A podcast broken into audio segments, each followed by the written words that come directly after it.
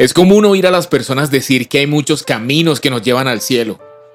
Dicen que lo más importante es ser sincero al practicar su religión y tolerar las creencias de los demás. Otros dicen que es suficiente amar a su prójimo sin importar a cuál iglesia asiste o en qué cree. Todo esto suena muy bonito y es muy popular creer así y vivir de acuerdo a esa filosofía porque es el camino fácil. Es muy cómodo poder elegir desde mi escala de valores cuáles son esas prácticas religiosas que me gustan y dejar de lado las que no me gustan. Esto me permite mezclar a la Virgen María que me regalaron con el Buda que traje de un viaje y al mismo tiempo consultar a los ángeles y leerme el tarot. Puedo agarrar de cada lado lo que me hace sentir a gusto, lo que está de moda en mi círculo social y dejar aparte lo que implica tener que cambiar mi mente y mi forma de ser o de comportarme. Es muy difícil entender que no se trata de nosotros, sino que de verdad, para encontrar esa conexión espiritual que estamos buscando, Debemos dejar lo que creemos, hacer cambios radicales y comenzar a enfocarnos en lo que quiere Dios. Como dice Proverbios 14, hay caminos que al hombre le parecen derecho, pero su fin es camino de muerte. En otras palabras, esto es, lo que a mí me parece correcto no necesariamente lo es. Hola, yo soy Rubén y esto es Irracional, el podcast en el que hablamos de las cosas que para el mundo son una completa locura. Te doy las gracias por estar de nuevo escuchándome y te doy la bienvenida a este nuevo episodio en el que vamos a derribar los mitos del cristianismo. Vamos a hablar sobre los usos que se le han dado a esta palabra y sobre lo que verdaderamente quiere decir. Te invito a que me acompañes hasta el final porque hoy llegamos hasta el último episodio de esta temporada y vamos a saber después de esta búsqueda que hemos hecho juntos ¿Dónde es que está la verdadera conexión espiritual?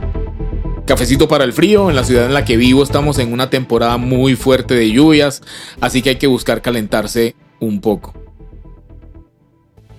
Hmm. Ahora sí entremos en materia.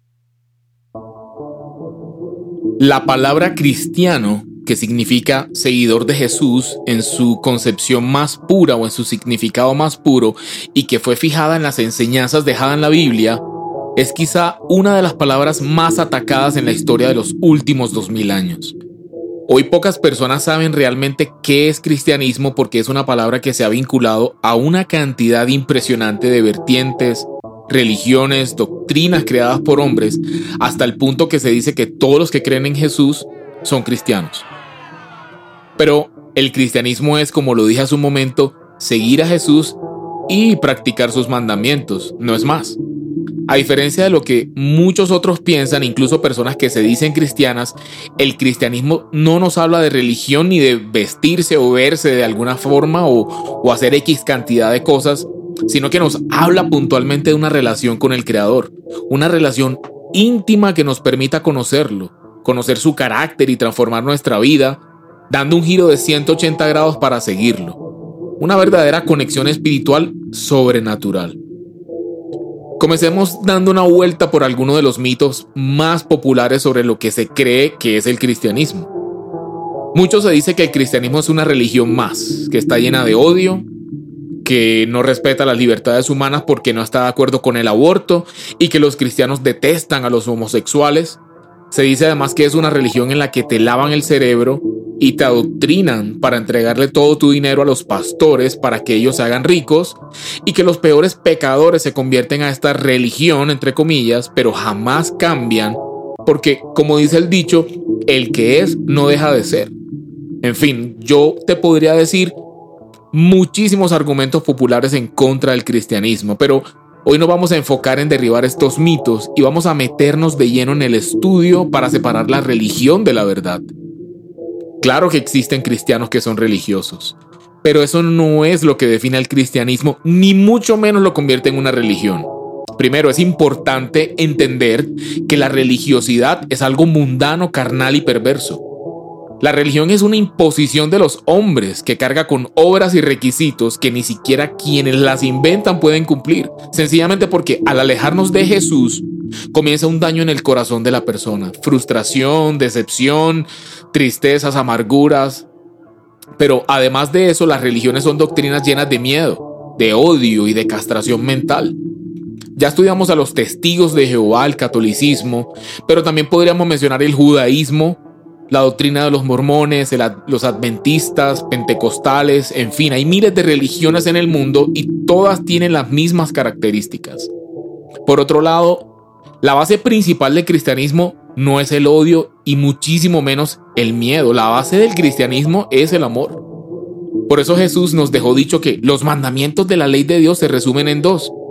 Y amarás al Señor tu Dios con todo tu corazón y con toda tu alma y con toda tu mente y con todas tus fuerzas, siendo este el principal mandamiento y el segundo es semejante. Amarás a tu prójimo como a ti mismo y no hay otro mandamiento mayor que estos. Así que los cristianos, los nacidos de nuevo, gracias a que recibieron el Espíritu Santo, no odian, aman.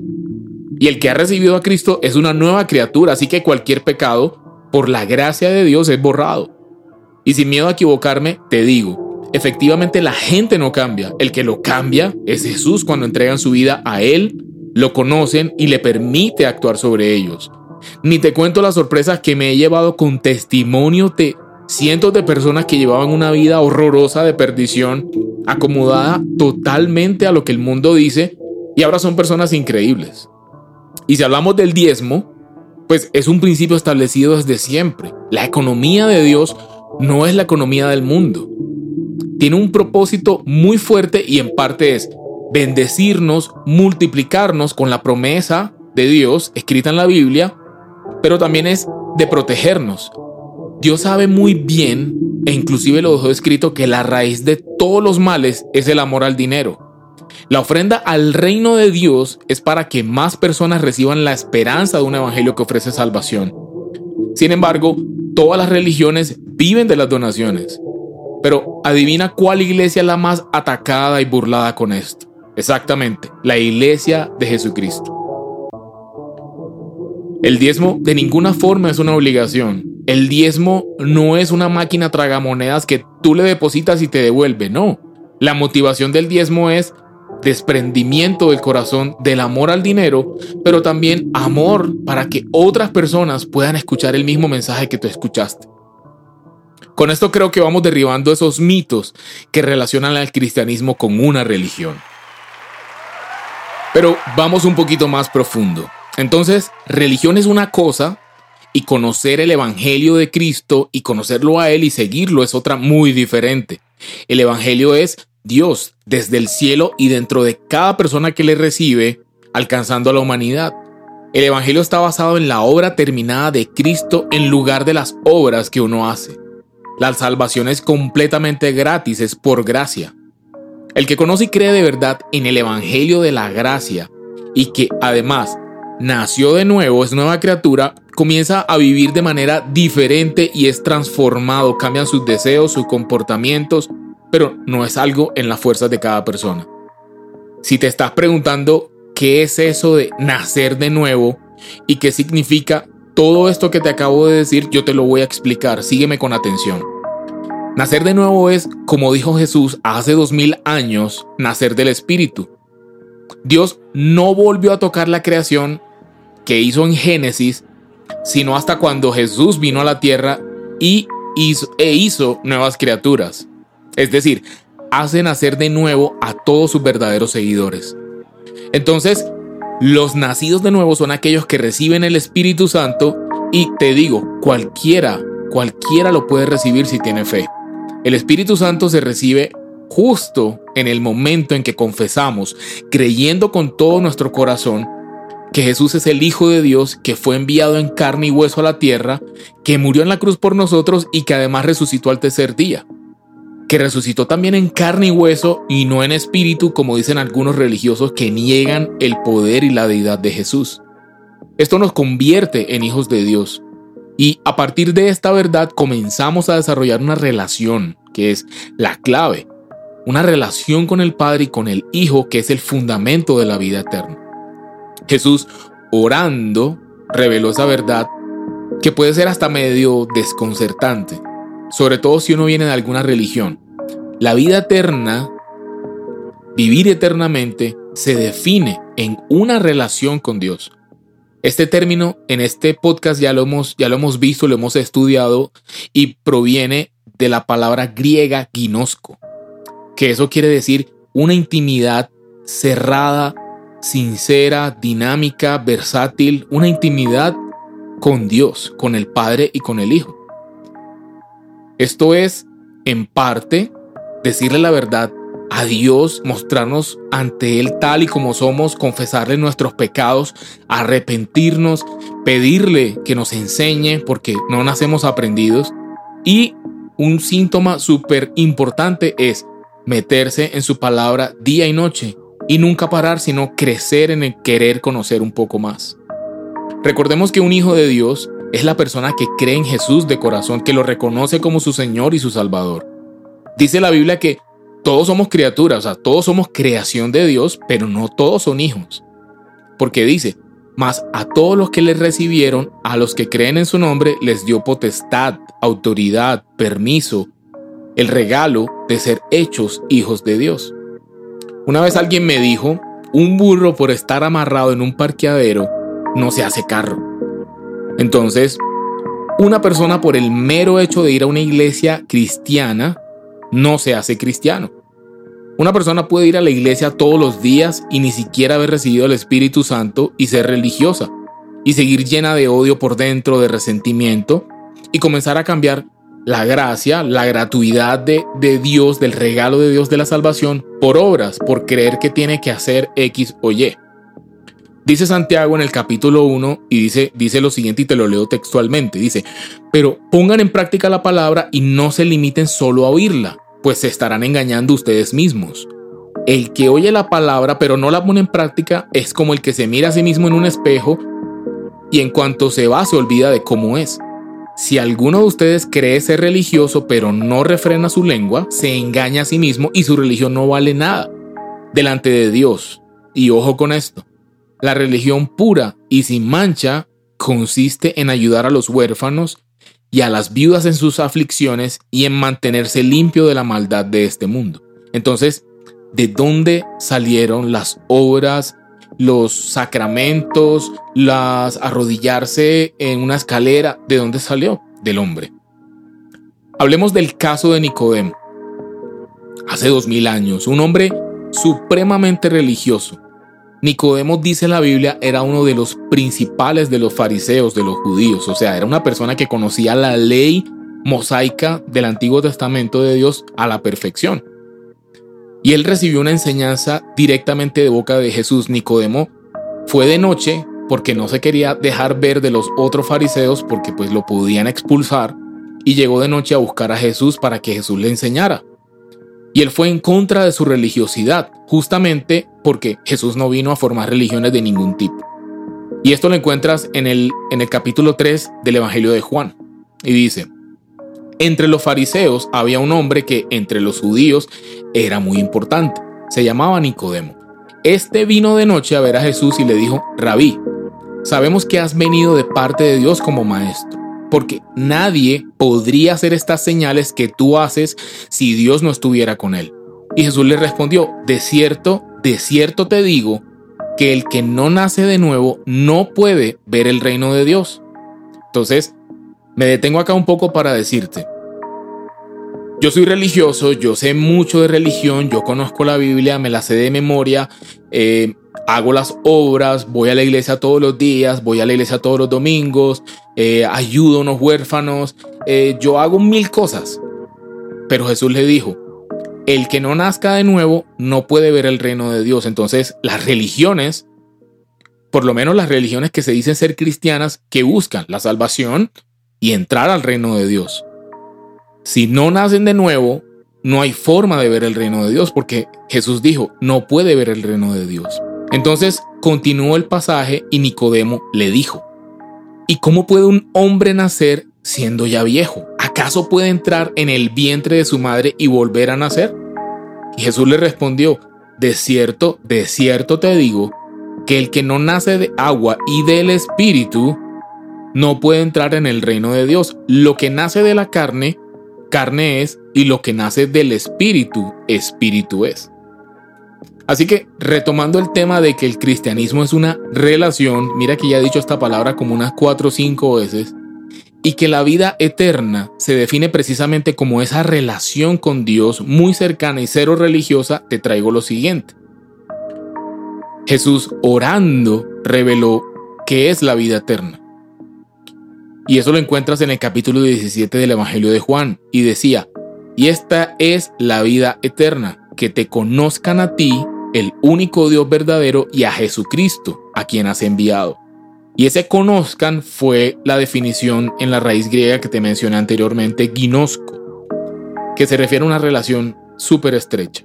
Y cuando te digo que cualquier persona puede recibir al Espíritu Santo, cualquier persona es gratis, veamos el Evangelio de Lucas capítulo 11 versículo 13 y dice, pues si ustedes que son malos saben dar cosas buenas a sus hijos, cuánto más el Padre Celestial dará el Espíritu Santo a quienes se lo pidan. Es cuestión de quererlo pedirlo y creerlo porque es por fe. Ahora la pregunta es, ¿cómo sé si alguien tiene o no el Espíritu Santo? ¿Cómo sé si alguien nació de nuevo? Porque cualquiera lo puede decir, está a una palabra de, de diferencia. Jesús también dijo que por los frutos, por los resultados, por la vida, por las acciones, las actitudes de esa persona, por los frutos es que se conoce. Entonces, cuando dijo Jesús eso, él precisamente hablaba de los frutos del Espíritu Santo que están definidos en la Biblia.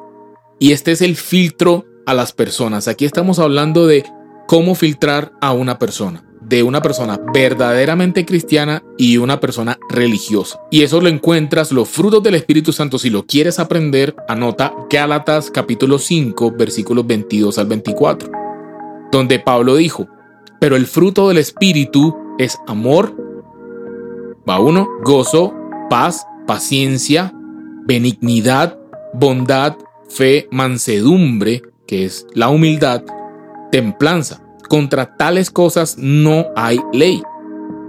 Y los que son de Cristo han crucificado la carne con sus pasiones y deseos. Así que cuando una persona tiene el Espíritu Santo y de verdad tiene una conexión con Dios, comienza a manifestar poco a poco, no de un día para otro, estos frutos. No es que nos haga perfectos de la noche a la mañana, es que comienza un caminar, un paso a paso, estando en contacto permanente con la Biblia día y noche para desarrollar amor, gozo, paz, todos estos frutos, pero la última parte dice que los que son verdaderamente de Cristo han crucificado la carne con sus pasiones y deseos. Eso es muy importante porque entonces si veías pornografía o si ves pornografía y de verdad te haces hijo de Dios, algo comienza a pasar en ti que comienzas a soltar. Porque dice, en primera de Juan capítulo 3 versículo 9, todo aquel que ha nacido de Dios no practica el pecado, porque la simiente de Dios permanece en él y no puede pecar, porque ha nacido de Dios. Sí, Señor, tener esa conexión espiritual es tan sobrenatural que sí o sí cambias. No en tus fuerzas. Entonces, como te decía ahora, si antes te gustaba la pornografía, ahora te vas a comenzar a, sentir que está mal, a hacerte consciente que está mal. Si antes te emborrachabas, ahora vas a comenzar a darte cuenta que le abre la puerta a perder el control. No es que un nacido de nuevo se haga perfecto inmediatamente, ni que sea un santurón amargado, pero sí es muy real que su naturaleza cambia y comienza a sumergirse en una relación con Dios a través de la Biblia. Relación que le permite comenzar a ver el mundo con otros ojos. Sácate de la cabeza que para los cristianos todo es un pecado. Jesús es antes libertad, es perdón, amor, paz y una cosa muy, muy importante, descanso. Descansar de las obras. Y es muy importante que también tengamos conciencia porque personalmente eh, lo que más me ha afectado en mi vida con Cristo es la culpa. Fue la culpa, de la cual fui libre. Y la culpa te ata. Si tienes algún tipo de cosa que quieras soltar, Dios no te está juzgando, Jesús no te está señalando, no te está juzgando y nadie tiene por qué llegar a hacerlo. Y en cuanto al descanso que te comentaba hace un momento, en el Evangelio de Mateo capítulo 11, dice, vengan a mí todos los que están trabajados y cargados y yo los haré descansar. Lleven mi yugo sobre ustedes y aprendan de mí que soy manso y humilde de corazón y encontrarán descanso para sus almas, porque mi yugo es fácil y ligera mi carga. Este versículo es muy importante porque si tú estás en una religión hoy y no sientes en nada de lo que te estoy diciendo, ni que es fácil, ni que es ligero, ni que es libertad, no, sino que es una serie de imposiciones, obras, rituales, rezos, sacrificios, entonces hay un problema. No coincide o no cuadra el audio con el video. También es muy importante que nadie te va a juzgar por lo que ya pasó. Nuevamente te digo, Él todo lo hace nuevo. Así que no importan tus errores, no importa el pecado que hayas cometido, grande, pequeño, si asesinaste a una persona, si abortaste, si eh, le pegaste a tu mamá, no importa, siempre y cuando te arrepientas y te conviertas o te voltees 100% a Dios y no vuelvas a cometer eso que ya pasó. Jesús está contigo. Hay personas que simplemente cuando cambian de religión creen que por estar en el cristianismo son más que otros. A ver, redondeo. Una persona es religiosa y se va con esa misma espíritu religioso para una iglesia cristiana, pero no abandona la religiosidad. Entonces comienzan a creerse más que otros se creen superiores, se creen que saben más, se creen que son perfectos, se llenan de palabras religiosas como amén, aleluya, gloria a Dios, santo y, repiten como robots. Pero bien dice la Biblia, este pueblo de labios me honra, pero su corazón está lejos de mí. Recordemos, por los frutos, por los resultados, las acciones, las actitudes de las personas y las palabras muchas veces los conocerán también por las amistades. El cristianismo también carga muy mala reputación por las falsas corrientes que se han levantado y que han visto en la salvación un negocio redondo. Vamos a ver algunas. Iglesias legalistas, ese es como el primer ejemplo, porque en el cristianismo hay muchas vertientes, que los pentecostales, que los evangélicos, entonces finalmente nadie sabe ni quién es quién. Y esto te lo, te lo estoy presentando es para que tú filtres para que cuando tú vayas a un lugar que te interese o sigas un canal de YouTube específico de una iglesia cristiana, comiences a filtrar este tipo de, de, iglesias o de lugares o de pastores o de personas a través de este filtro. Estas iglesias legalistas que se refiere a, a, que ponen leyes, a que se basan en leyes y en obras, son lugares donde lo que predomina es un mensaje de que Dios castiga, que Dios es malo, es, es implacable, que viene el infierno y viene el Armagedón y viene el Apocalipsis y se dedican a eso. Pero no predican la esencia fundamental de Dios, el amor y no predican desde el amor, la aceptación inicial, pero no la aceptación del pecado, sino del pecador, aceptar al pecador y abrazarlo. También prohíben comer ciertos alimentos, prohíben que las mujeres se maquillen, a todo le dicen pecado, a los tatuajes le dicen pecado, etc. Viven de prohibición en prohibición, de regla humana en regla humana. Y tienen otra característica muy importante entre muchísimas otras que no, no da tiempo de tocar en este episodio. Y es que no te permiten investigar, tampoco te permiten cuestionar, sino que te incitan a tragar entero todo lo que el predicador o el maestro te diga. Resulta que Dios nos llamó a ser libres, porque él dijo, conocerán la verdad y la verdad los hará libres. Y Pablo el apóstol refuerza el mensaje hablándole a esos mismos legalistas de hoy, diciendo en segunda de Corintios, y aún hasta el día de hoy, cuando leen a Moisés, o sea, cuando leen el Antiguo Testamento y la ley, el velo les cubre el corazón, de ceguera, ¿no? Pero ese velo les será quitado cuando se conviertan al Señor, porque el Señor es el Espíritu y donde está el Espíritu del Señor, allí hay libertad. Entonces ese es un breve resumen de las iglesias legalistas o las religiones legalistas. Y ahora vamos a pasar a otro impresionante que personalmente y al equipo nos ha sorprendido mucho. Aunque suena increíble, existen lugares con la teología LGBTI. Teología que es el conocimiento de Dios, el estudio de Dios, pero LGBTI, a través de distintas denominaciones cristianas, entre comillas, se le ha ido dando forma a esta teología que, completamente antibíblica, por supuesto, que propende por un evangelio incluyente que acepta la diversidad y que casi que excluye a los heterosexuales. Esto viene desde 1968 con la Metropolitan Community Church y con la Alianza Nacional Pentecostal Gay, que es la figura que nace en el, en el año 1980 en Nueva York. Y es impresionante encontrar este tipo de denominaciones o de iglesias, pero simplemente te lo presento no para juzgar ni para señalar, sino para mostrarte que el cristianismo, la palabra como tal, se abrió de una forma impresionante hasta tal punto de, que nadie sabe qué es cristiano, quién es cristiano realmente.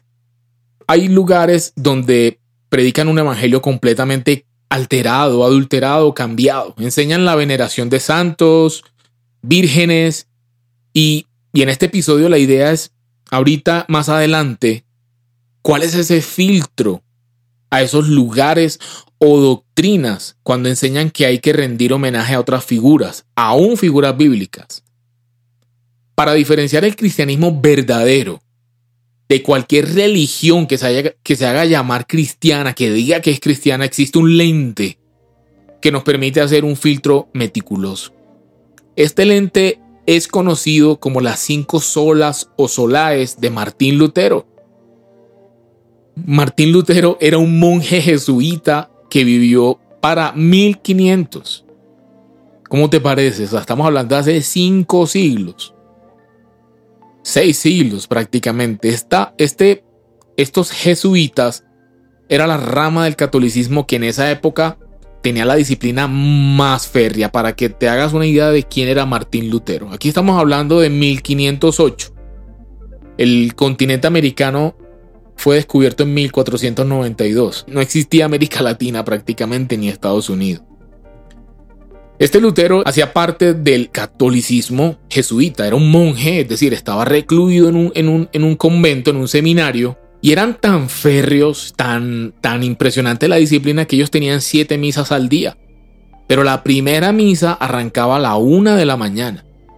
Y las confesiones católicas de esa, de, de esa rama del catolicismo, esas confesiones podían durar hasta seis horas. Lutero cuenta, porque todo lo dejó documentado, que él comenzó a sentirse realmente culpable sin saber por qué.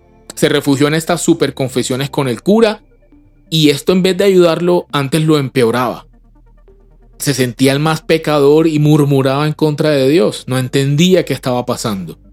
En 1510 a Lutero lo mandan a una misión diplomática a Roma, que ya para ese entonces, como aprendimos en el episodio pasado, era la Santa Sede, el Vaticano comenzó a darse cuenta de cosas muy raras. Por ejemplo, que supuestamente la escala santa o la escalera santa eran los mismos escalones que Jesús había pisado cuando salió de la sala de Poncio Pilato.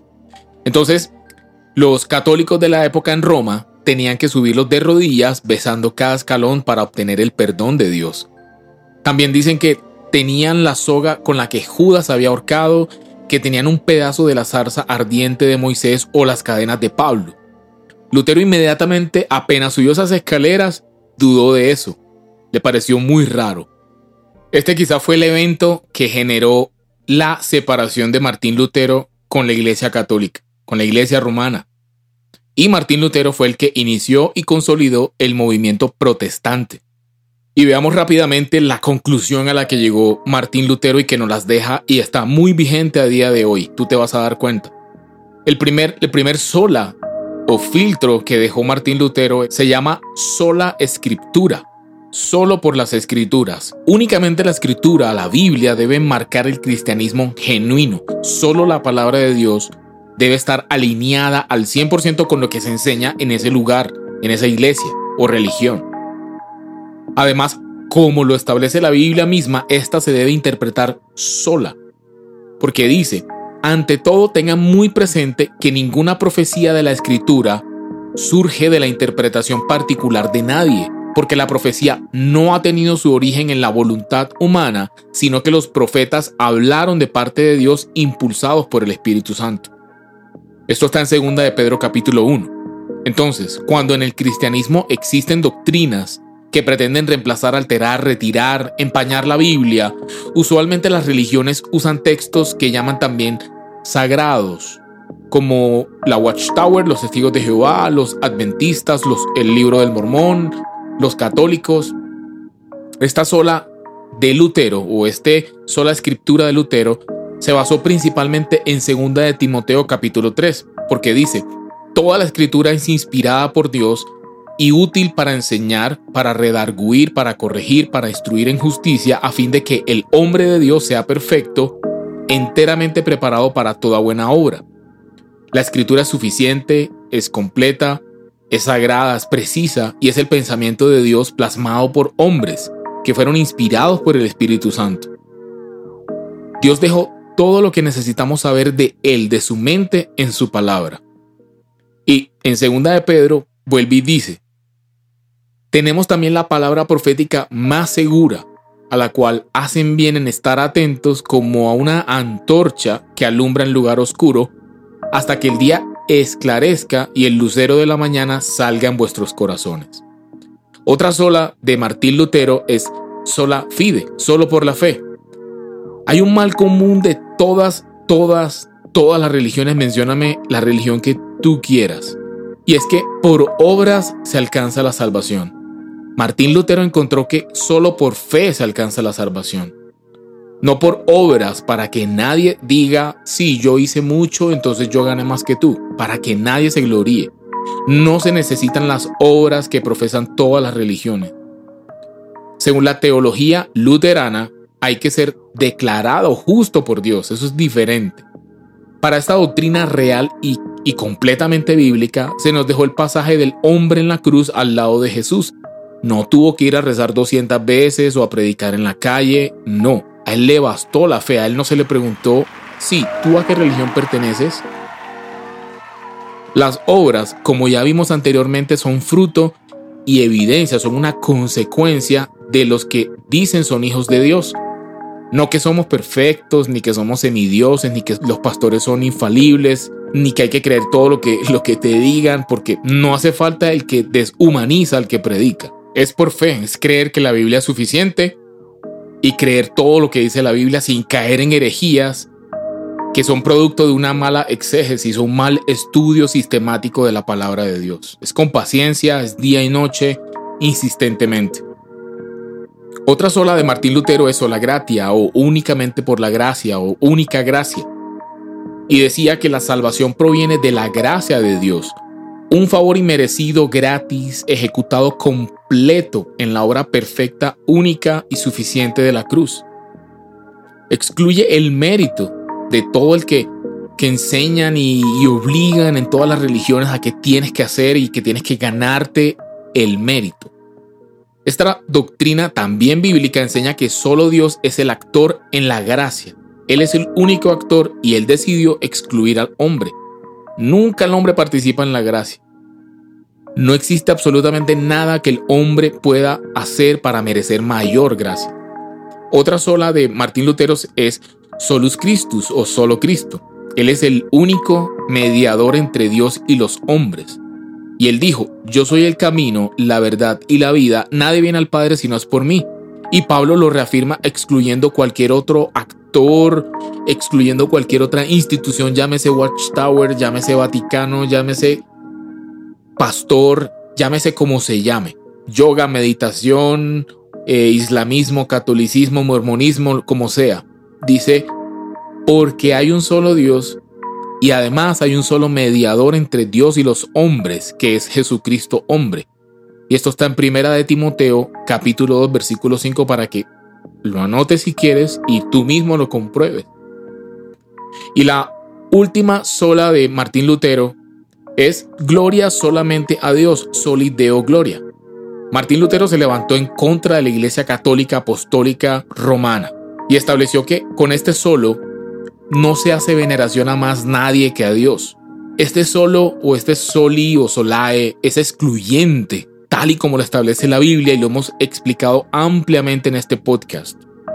Los reformados, que surgen a raíz de Lutero, creían que los seres humanos, incluso los santos canonizados, papas, virgen, iglesia eclesiástica, no son dignos de la gloria que se los otorgó y que se les sigue otorgando aún. Inclusive con, con el adolescente que hace poquito canonizó la Iglesia Católica. No estaba en esos años de Lutero, en los años 1500, claro el límite de la veneración, hasta qué punto yo tenía que venerar o cómo era exactamente la veneración a cualquier persona, y tampoco lo está hoy. Por ende, solo Dios es digno y merecedor de toda gloria, porque Él dijo en Éxodo capítulo 20, versículo 3, y este es el mandamiento que excluyó la Iglesia Católica. La Iglesia Católica modificó los diez mandamientos